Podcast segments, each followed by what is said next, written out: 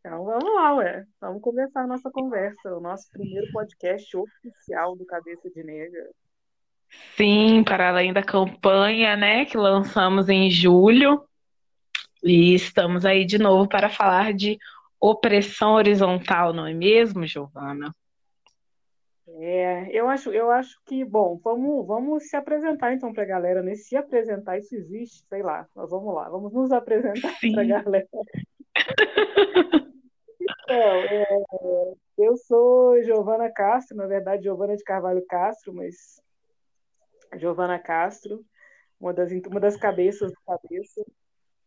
E a ideia é a gente fazer um bate-papo aí sobre opressão, hostilidade, o tema original é hostilidade, né?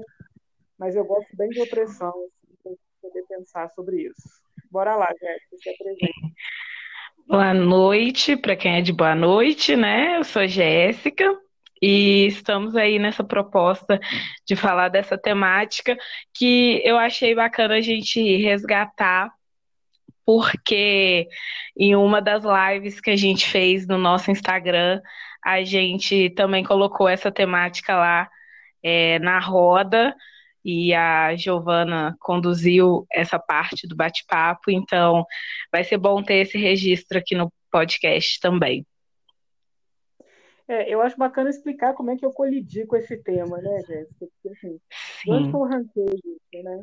eu já vinha há um tempão já pensando sobre isso, mas eu vinha pensando muito nessa treta, porque assim, em determinado momento da minha vida, eu muito, muito é, fiel à ideia de um macro movimento de mulheres, né? Pensando naquela.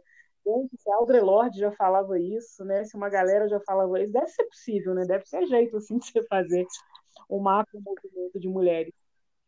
E daí eu acabei me enfiando umas coisas aí de movimento de mulher aqui de de Fora e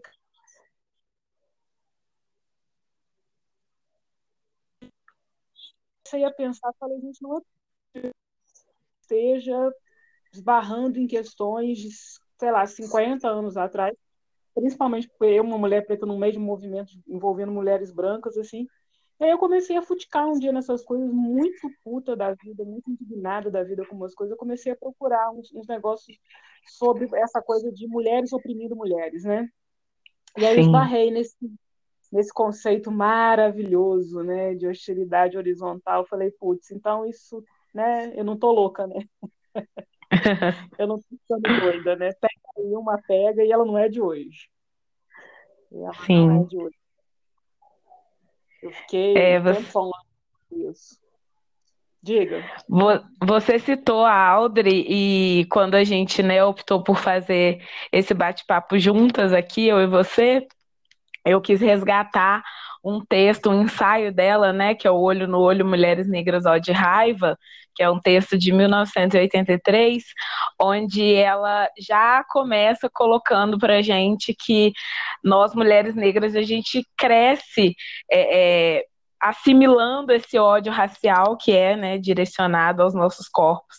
E que aí nesse sentido é muito difícil a gente controlar essa essa forma como esse ódio racial vai constituindo as nossas é, e contaminando, na verdade, né, as nossas relações entre mulheres negras, assim. E aí, é, pensando nessa questão né, da hostilidade, a gente é, que está, né, às vezes, permeando as nossas relações, as nossas formas né, de, de tratar umas às outras, é, é muito devido a, a essa questão né, de, de como o racismo também foi é, moldando as nossas formas de agir.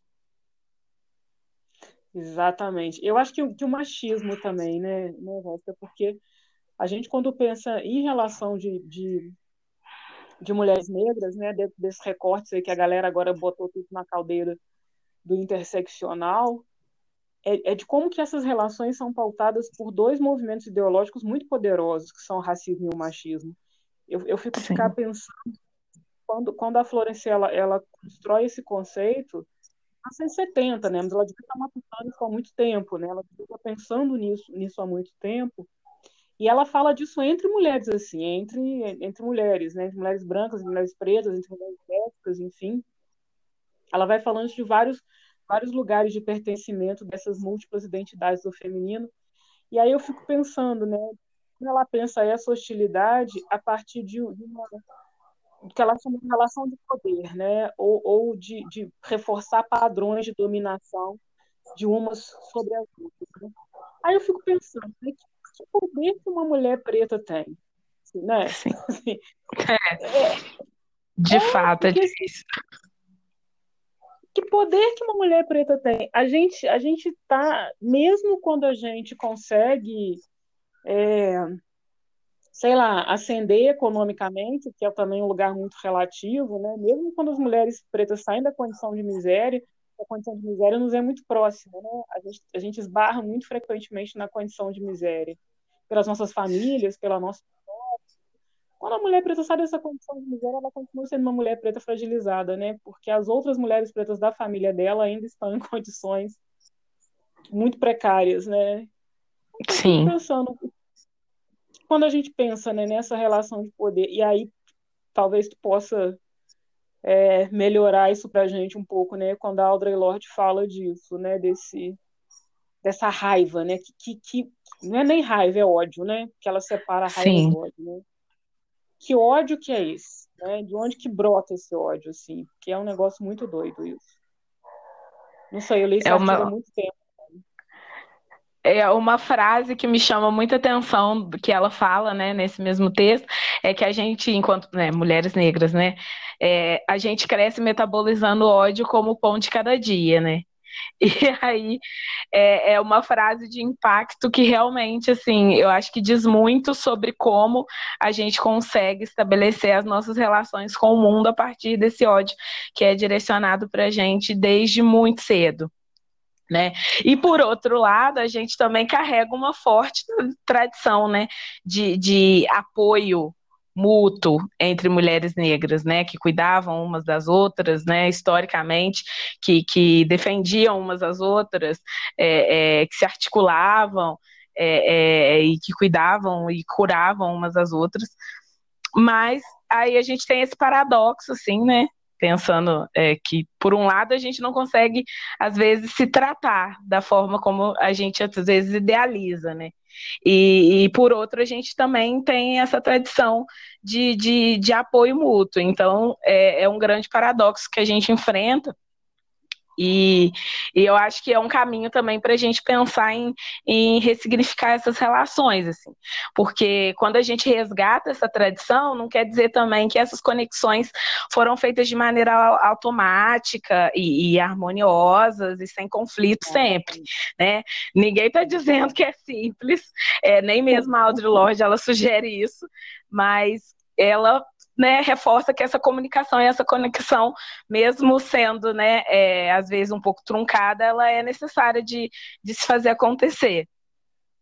Exatamente. A, a Flores fala isso num fragmento do texto dela, quando ela diz assim, não é que não é que a gente vai viver uma condição algum momento em que a gente vai pensar mulheres completamente isentas de valores, né? A gente a gente assimila esses valores e acaba os reproduzindo de alguma forma, né? Mulheres se comportam mal com outras mulheres em diversas situações. Em diversas situações, mulheres se comportam mal com outras mulheres. Todo o universo um terreno de disputa, né? E disputa por coisas, é, é, não, não, digo pequenas, porque não dá para mensurar isso, né? Mas por coisas uhum. muito pautadas um modelo é, masculino do que é ser mulher. Né? Esse, esse modelo que nos é externo, né? esse modelo que é baseado nessa questão da, que passa pela estética, né, que passa por um comportamento esperado, expectado, né, por um modelo dado a partir daquilo que não ou menos mulher isso, e como que essas questões elas acabam criando, realmente reforçando esses padrões de dominação entre a gente. É, e como que é desafiador refutar esses padrões de dominação a partir um olhar que a gente tem umas para as outras, né? Da forma e eu não estou falando daquela desse amor, né? Como você diz, não é esse amor, né? Essa Sim. Nossa, vamos todos abraçar né, e cantar com baiá, enfim, não é isso. É aquilo que a Denise fala, que eu acho genial. Denise, gente, né, vocês vão conhecer o coletivo com mais frequência, é uma das integrantes do cabeça. É que narrativas eu quero construir com outras mulheres pretas? Né? Que histórias eu quero tecer com essas mulheres? Que narrativas eu quero ter com elas? Quais são as formas que eu quero construir de diálogo com essas mulheres, mesmo que esse diálogo se dê na discordância? E vai se dar. Sim. A gente vai tratar em algum momento. É, a gente em algum momento vai o que não, o que não dá é para tratar baseado nesses valores do racismo, do, do, do, machismo, né? se utilizando desses argumentos, ah, você é raivosa, é, você tá assim porque você tá sozinha há muito tempo, é, você, a sua maternidade não é o suficiente, sabe? Esses, esses chavões assim, que, que a galera fica reproduzindo, né? Gente, vocês vão ouvir um cachorro latindo insistentemente no fundo do podcast, tá? Que na verdade não são meus. Os meus estão todos aqui quietinhos, sedados, silenciados, mas é o cachorro da minha vizinha de frente, assim, que hoje acordou daquele jeito. Mas eu, eu acho que é, que, é um, que é uma coisa que eu fico pensando também, dessa relação de poder, eu fico inventando uns conceitos, né? Eu vivo inventando conceitos para tentar entender a realidade, porque eu acho que tem hora que os conceitos não dão conta disso. Não. Fico... Não dão, não dão. Eu fico pensando nesse conceito de poder enquanto um poder postiço, sabe? É, eu vejo, eu vejo mulheres oprimindo outras mulheres muito a parte de um poder postiço. É um poder postiço, né? Quem que conhece, né? Onde que mora, o que que veste, onde que escreve, como que escreve, né? Mas é um poder sempre dado por um corpo branco que, que, né, que ela tem acesso, que vai validar, porque a, a, a, a né, reputação, né? Não tem outro termo. A reputação de uma mulher preta é muito fácil de, de desconstruir. Sim. Muito fácil. Muito fácil. É muito fácil você desconstruir anos de seriedade, de pesquisa, de produção de uma mulher preta. De uma mulher já é fácil. De uma mulher branca uma... já é. Né, já, já, já é menos difícil, digamos assim, quando comparado com um homem. Né? De uma mulher preta, então, é um estalo. Um estalo. Assim, desconstrói tudo isso. E aí, anos de dedicação de seriedade, todos eles vai em ralo abaixo. Porque essa reputação realmente ela é muito desconstruída, porque nós não temos poder. nós não dominamos os meios de comunicação, né? A gente não está na televisão, a gente não está no rádio, a gente não está na mídia, a gente não está nesse espaço de formação de opinião. Né? Então, acabar com a gente é muito fácil. Eu acho, inclusive, que vale a pena a gente é, até conversar um pouco, né, sobre esse empoderamento que está aí, né, na boca de todo mundo e que é um empoderamento também que não, não alcança é, é, é essas esferas, né, nem de ser, de fato, um empoderamento coletivo, né, que a gente ainda é, não consegue é, alcançar esse patamar, mas nem de nos empoderar a ponto da gente conseguir minimamente gerenciar melhor essas questões, né? É, é, desses conflitos é, é, que não são só conflitos de ideias ou conflitos, né, de posicionamentos ou não tem só a ver com discordância, mas são esses conflitos nos, no, no, nos termos do, do nosso tratamento e do nosso diálogo mesmo, né? Ó, esse negócio de empoderamento eu já falei com vocês um monte de vezes. Isso, isso já me dá um, um, uma dor de estômago já. Quando falar, ah, eu sou uma mulher empoderada. Cara, assim, tinha um, um, um desenho animado, né, Shiva, he né, nos anos 80, enfim, que, que quase todos os super-heróis eles tinham um poder que, que acabava, assim, o cara dava um poder e gastava, assim, eu não podia, eu tinha que re, reivindicar esse poder de novo, assim, sabe, ah, tá bom, saquei lá minha espada lá, eu sorri, né, parará, parará, parará, fiz minha tarefa e eu, de repente, puf, meu, meu poder acaba. Empoderamento de mulher preta é isso aí. Entendeu? Você, ah, um dia eu acordei, ah, tá ótimo, botei lá, comprei. É um empoderamento sempre perpassado pelo capitalismo, né? Ou sempre Sim. não, porque sempre toda, toda vez são palavras muito, muito pesadas, né? Mas quase sempre perpassado pelo capitalismo. E aí um dia a mana acorda, não, hoje eu tô maquiada, eu tô né, com meu cabelo bacana, enfim, tô com uma roupa no rolê, pronto, estou me sentindo empoderada isso, isso, além de ser perigoso, isso é uma armadilha, isso é um lodaçal, daqui a pouco você se enfia nessa merda, você não sai. Você não Sim. sai por continuidade que tem que ser sempre alimentado todos os dias, igual viciado. Igual viciado. Então, todo dia você tem que estar ali no esquema, na, na, na, né, na estica, como diz meu pai, porque senão você não está se sentindo empoderada naquele momento, entendeu? E aí é um outro negócio também que eu, que eu fico puta que você sabe disso. É esse empoderamento raso, esse empoderamento que não lê os intelectuais pretos, que fica reinventando a roda, que fica batendo em discussões que a galera estava fazendo lá nos anos 40, nos anos 50, nos anos 60, e que, que a, a experiência é importante. Vou, vou sempre frisar isso. É muito importante uma experiência de sentir-se bem. Beatriz Nascimento já falava isso. Né? Bacana você se olhar lá no espelho e gostar do que vê. Cara, isso, é, isso é uma vitória imensa do movimento negro e da luta por uma, por uma identidade, uma estética negra. Foda isso, foda. Mas você resumir todo o processo de empoderamento a um sentimento individual, ele, ele quase vira um, um, um, negócio da meritocracia, né, Jéssica? Assim, eu, eu consegui me empoderar. É, você também. Conseguir? O que, que eu faço? É, eu Exatamente ah, eu vou, não, então não vou ser, vou ser preto mais, vou voltar lá à condição lá de invisibilidade, de apagamento mesmo, de silenciamento que me foi condicionada pelo capital, pelo colonialismo, né, pela meritocracia. Então, eu acho assim, a experiência é de extrema importância. Aliás, boa parte das narrativas de mulheres pretas e de homens pretos é dada a partir da sua experiência, né? Mas essa experiência é uma experiência também de uma coletividade, assim, eu tenho que, né, eu tenho que ver outras subjetividades, outras possibilidades de ser preto, outras condições, é, outros afetos, outros modelos, para que eu consiga entender que esse processo do, do, coletivo, ele também é um processo de empoderamento, também olhar no olho do preto e falar assim, eu te reconheço, mas sei que você é diferente de mim, eu permito que você o seja. Sim. Senão nós vamos ficar batendo cabeça um no outro, sacou? Nós vamos ficar batendo cabeça um no outro. E eu tô falando isso porque eu já passei por isso, provavelmente você também já passou por isso. E um monte de Sim, gente com tá certeza. Porque é fácil. É o caminho fácil. É, acordo, beleza, eu tô com a minha, em frente à minha estante cheia de livro, meu cachorro aqui no meu pé, minha casinha mais ou menos estruturada, assim, que hoje deu para passar uma vassoura nela, malemar, beleza sou uma preta empoderada porque eu estou numa condição sociológica diferente de outras mulheres pretas, assim. Só quando eu botei o pé na rua, filho, eu sou uma mulher preta igual a qualquer outra. Exatamente. É, é, passa bem por aí, assim.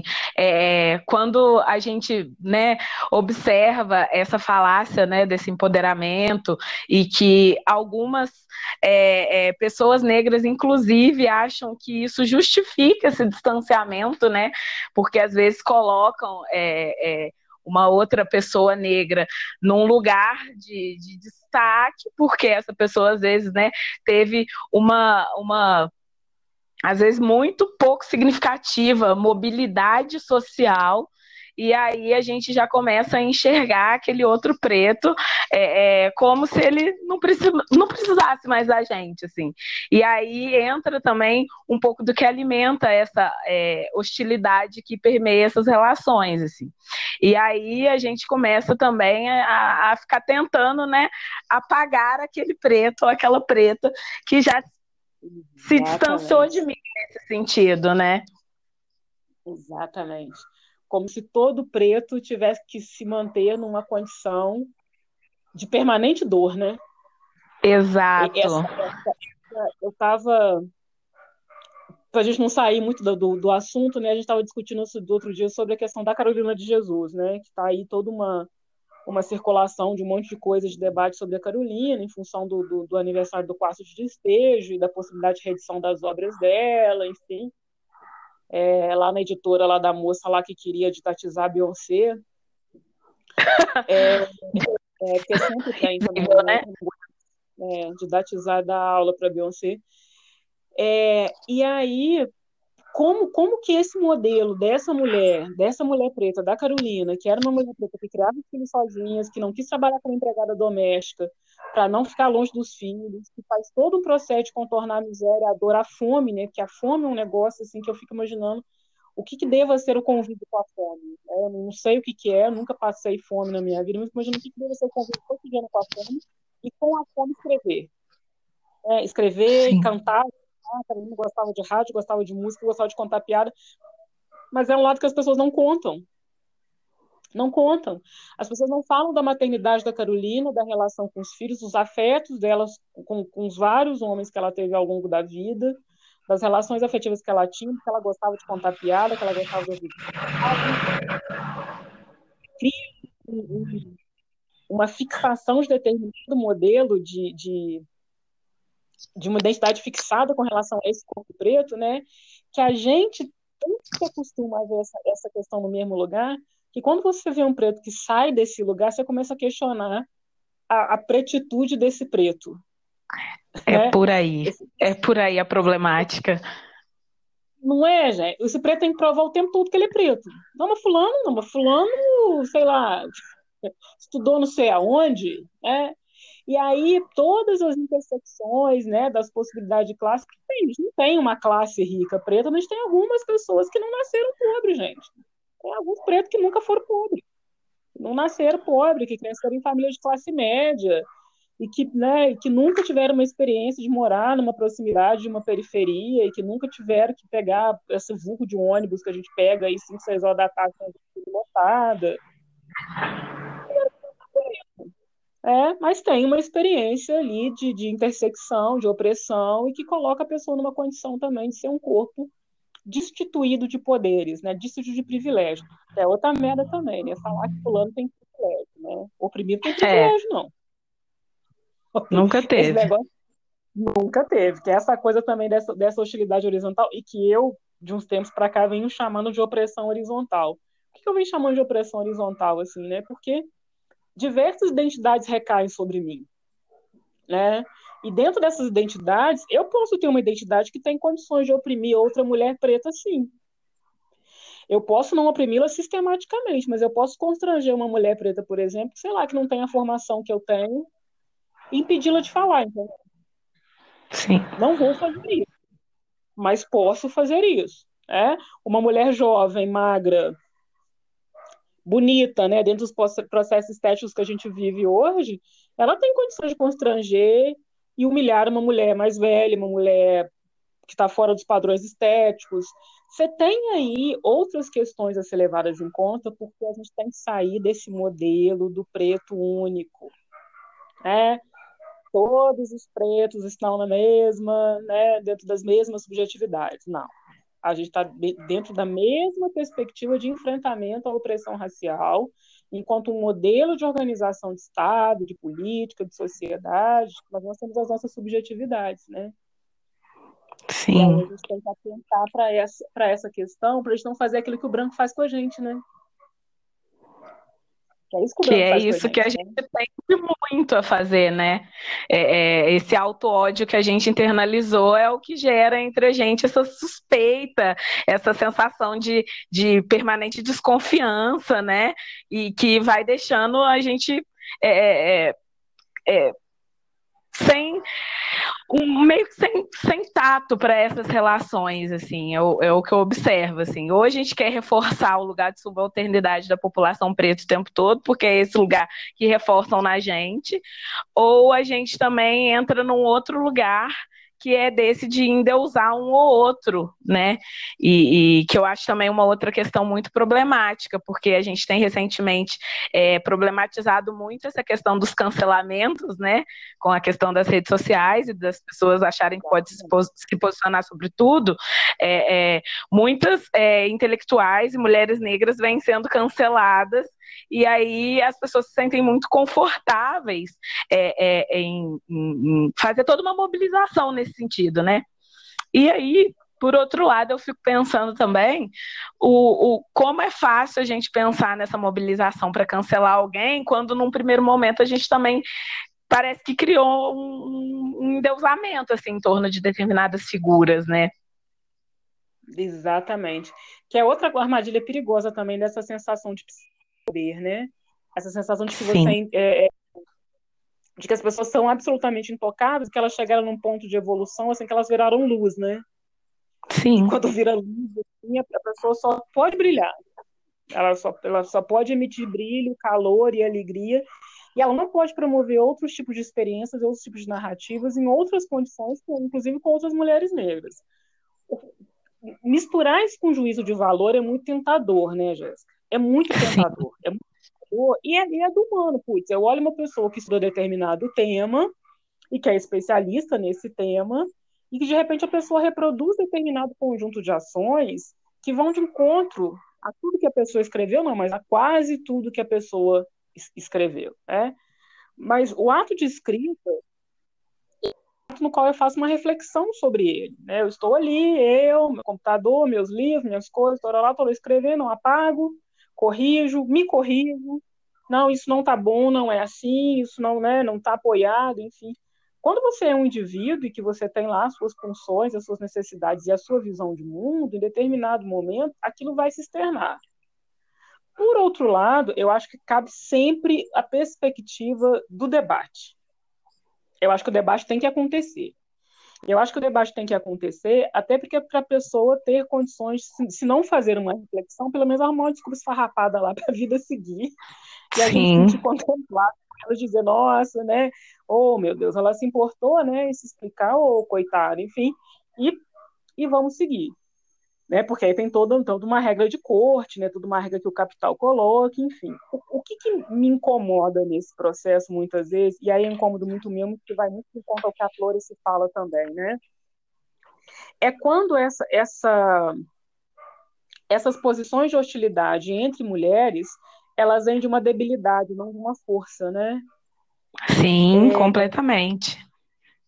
É quando eu me sinto acuada, né, empurrada na parede por determinada discordância, por determinada perspectiva, por determinado argumento, e a gente pode reparar que nas últimas polêmicas que nós tivemos, é, em geral, essa é uma resposta é, dada por mulheres. Ah, Giovana, mulheres são mais passionais que homens? Não, gente. É isso não. Eu não vou cair nesse engodo de mulheres são mais emotivas e mais passionais.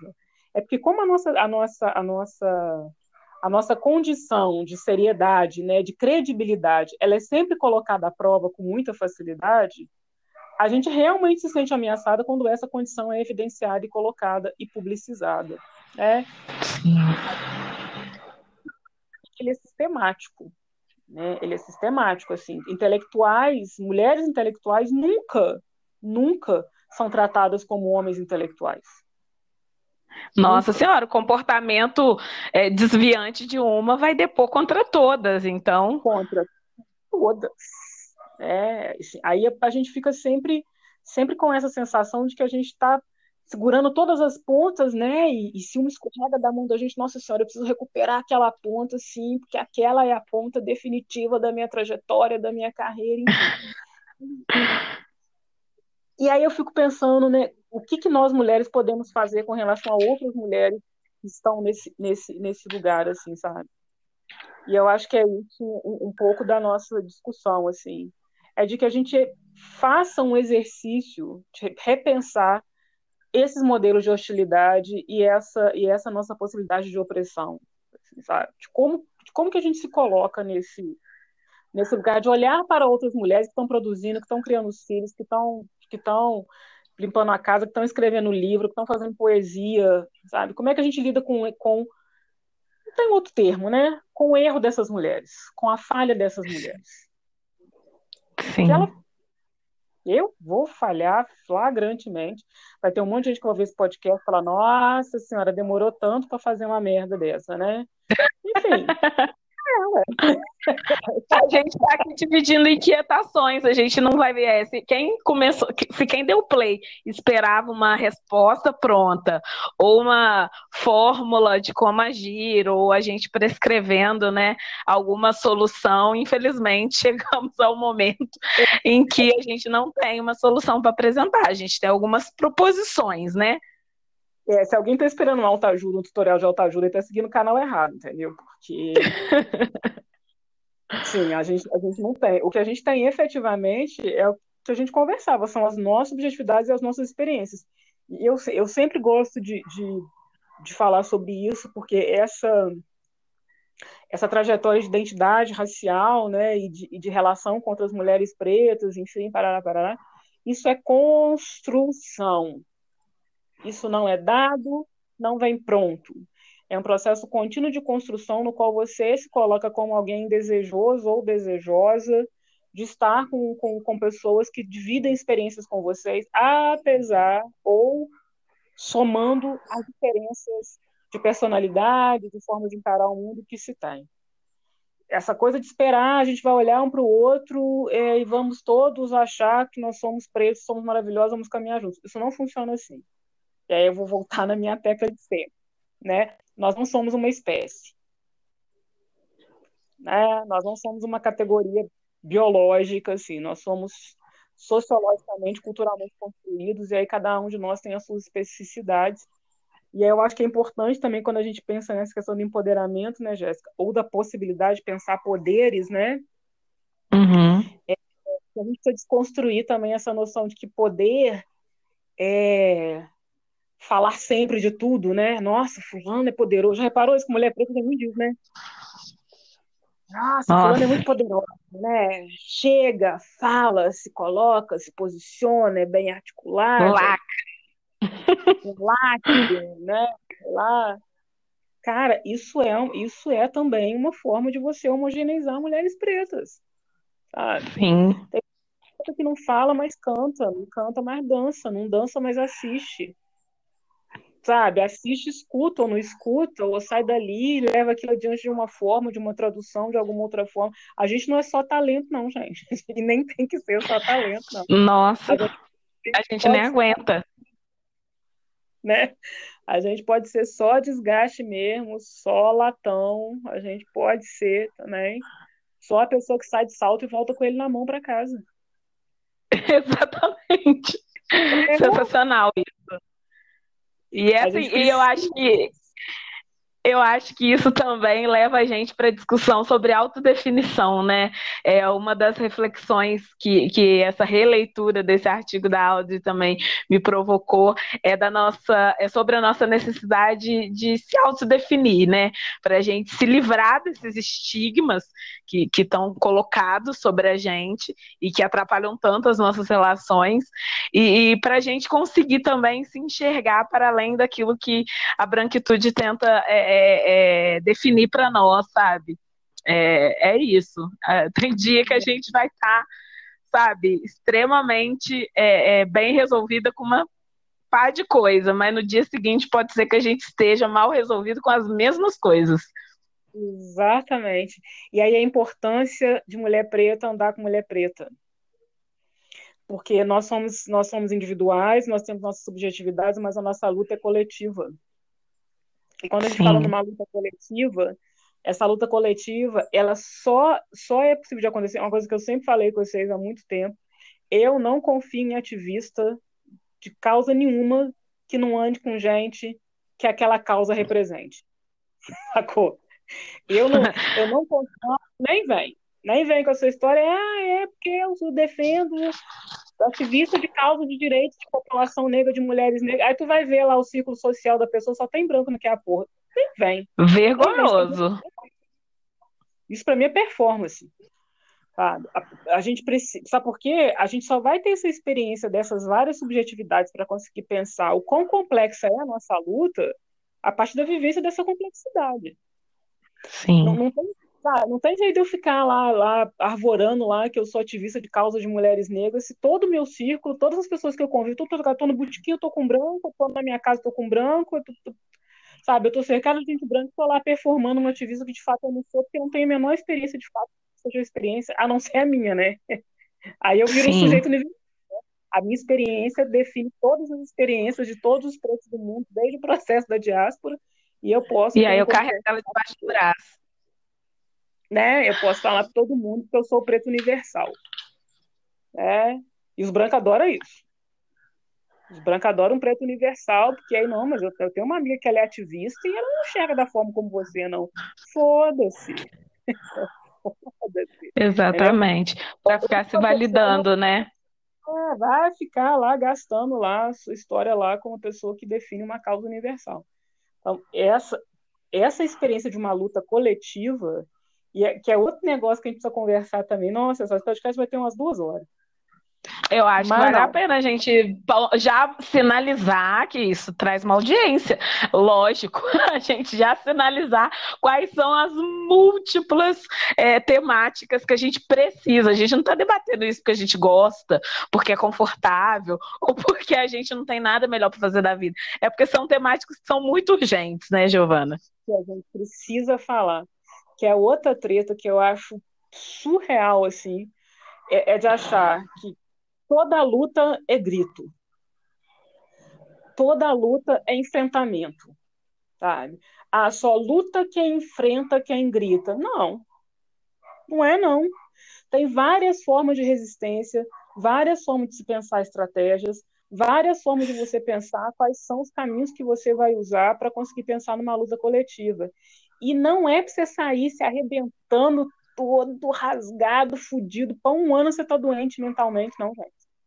Sim. Não é, não. De repente você está no coletivo, coletivo em determinado grupo, você é responsável pela comunicação desse coletivo e você luta. Da sua casa, sentadinho no seu computador, né? fazendo lá o jornal do coletivo, divulgando, colocando os PDF lá nas redes sociais, isso é luta. Exatamente. E é uma luta significativa, sabe? Se em algum momento né, o grito sair da sua garganta, o enfrentamento sair da sua garganta por uma necessidade sua, ou faça. Ou faça. Entendeu? E se em algum momento você conseguir definir o grito como performance sua e depois morrer de rir no botequim falando da performance que você fez, faça. Né? Porque também é válido. Ou sempre. É, é uma estratégia que a gente precisa usar com mais frequência, inclusive. Dentro das nossas possibilidades obviamente. Mas que isso também não te mate, assim, que você não, as pessoas cinco anos tá, tá salfado. Cinco anos quanto dura isso, né? Quando dura? Dura, porque não aguenta, não aguenta. E não aguenta também porque quer caminhar sozinho. Né? Isso é outra falácia também. E é outra merda também. Não, eu, eu faço, eu dou conta, eu consigo, eu consigo. Não aguenta. Tem hora que você tem que sentar com outras pretas, com outros pretos e falar, ó, tá, tá foda aqui, vem, né, me escuta aqui, me dá um norte aqui, porque tá muito puxado, tá muito difícil, e eu tô me perdendo. A, a gente tem muitas frentes, né? Então a possibilidade Sim. da gente só soprar fumaça sem nem ver o fogo é grande. E é isso que adoece, né? É porque você fica impotente, né? Você tá soprando, soprando, soprando, soprando, soprando, soprando, e você nunca consegue apagar um incêndio de fato, né? Porque o incêndio é enorme. Ele é enorme, né? Ele é estrutural, como virou a modinha agora, né? Todo mundo agora fala estrutural. Né? A galera Todo vê... mundo os termos, é, né? Com tanta facilidade, colocar em prática que é difícil, né? É porque a galera vê duas rodas vivas e vira especialista em luta antirracista, né? Exatamente. É, a galera lê três livros de bolso. Quando muito. Quando muito. Aí depois assiste mais duas lives e já vira todo mundo antirracista. Nossa, e agora a live tá um banquete, né? Tá, é, é um negócio bacana. A possibilidade da gente acessar essas informações, porque informação de fato é uma forma de você esbarrar em ações mais poderosas, né? Com certeza. Não empoderadas. Uhum. Papel. Eu acho que tem alguma coisa que a gente vai tirar dessa merda, desse momento que nós estamos vivendo aí, é a possibilidade de um acesso à informação que nós não tínhamos antes. Mas temos que ter cuidado também para não glamorizar isso e achar que está todo mundo aí em condições, com internet boa, de... computadorzinho lá, né? com a bundinha E que às vezes os debatedores também estão todos em condições de, de levar essas discussões assim tão sérias que estão sendo levadas. Eu acho que o perigo e é onde a gente tem que se atentar tá, tá reside aí. E daí mais um motivo, né? Já vou soltar propaganda para a galera que daqui a pouco, não sei quando, porque a gente não trabalha com prazo nem com datas, porque nós não somos universidade, graças a Deus. E também a gente não a quer gente... se adoecer na militância. Não, a gente não quer ficar sofrendo. Eu já tenho muitos prazos na minha vida já. Nossa, muitos prazos. Sim. E daqui a pouquinho, né, Jéssica? Não sei quando vocês vão ficar sabendo, se seguirem a gente, nós vamos lançar aí um concurso de intelectuais negros muito poderoso, muito foda. Não adianta cobrar, não adianta mandar mensagem pra gente perguntando quando vai ser, quando tiver que ser, será. Será. É, é por aí. A hora que tiver que ser, a hora que estiver prontas, né? Maduras, né? Com condições de oferecer aquilo que vocês é, precisam saber, na nossa humilde concepção, obviamente. A gente vai lançar o curso e vai ser muito legal, que a gente vai poder se conhecer e dialogar, enfim.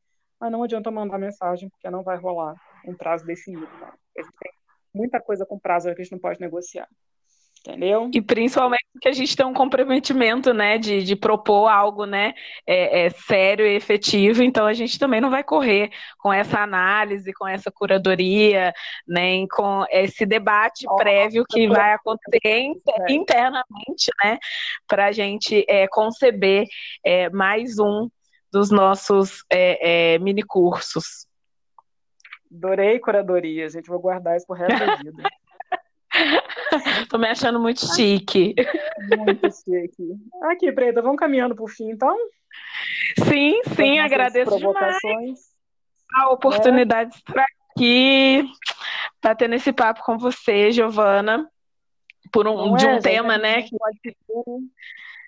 De um tema que tem sido muito urgente, assim, né? Principalmente nas nossas discussões, a gente tem é, tentado dar a ele a importância que ele realmente é, nos exige. E vamos aí, né, para uma próxima.